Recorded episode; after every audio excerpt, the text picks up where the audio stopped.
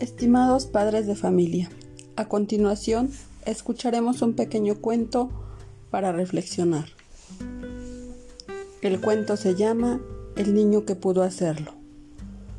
Dos niños estaban patinando sobre un lago helado cuando de pronto el hielo se rompió y uno de ellos cayó al agua. La corriente interna lo desplazó por debajo de la parte helada. Para salvarlo, la única opción era romper la capa que lo cubría. Su amigo comenzó a pedir ayuda. Auxilio, auxilio. Pero al ver que nadie acudía, buscó una piedra y comenzó a golpear el hielo con todas sus fuerzas. Golpeó y golpeó hasta que consiguió abrir una grieta por la que metió el brazo para agarrar a su compañero y salvarlo. A los pocos minutos, avisados por los vecinos, llegaron los bomberos.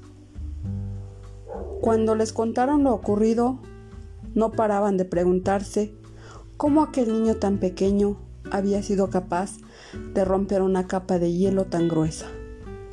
Es imposible que con esas manos lo haya logrado. Es imposible. No tiene la fuerza suficiente. ¿Cómo, ¿Cómo, habrá podido conseguirlo? Comentaban entre ellos.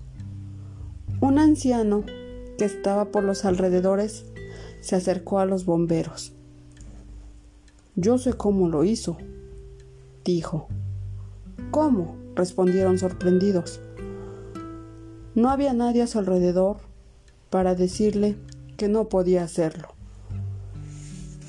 Lamentablemente, es muy cierto que en ocasiones somos los propios adultos quienes les ponemos barreras a quienes luchan día a día por sobresalir, aún con todas las adversidades que se les presentan a los niños y niñas con alguna discapacidad.